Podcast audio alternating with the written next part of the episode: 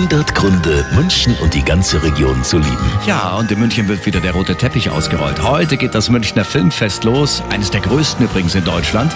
Viele internationale Stars werden dabei, werden dabei sein. Zum Beispiel die zweifache Oscar-Gewinnerin Emma Thompson. Aber nicht nur deswegen ist das Filmfest München was Besonderes. Festivaldirektorin Diana Ilien. Das Besondere am Filmfest München ist Sommer, Sonne, München. Das ist so eine lockere, entspannte Festivalatmosphäre.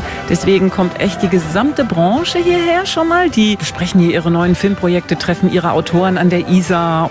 Und vor allen Dingen, man kann hier die Stars hautnah erleben. Jeder kann hin. Das Publikum liebt das Münchner Filmfest. Es gibt es schon seit 36 Jahren. Ist für alle da. Ja, Star-Alarm in München und der Region beim Filmfest.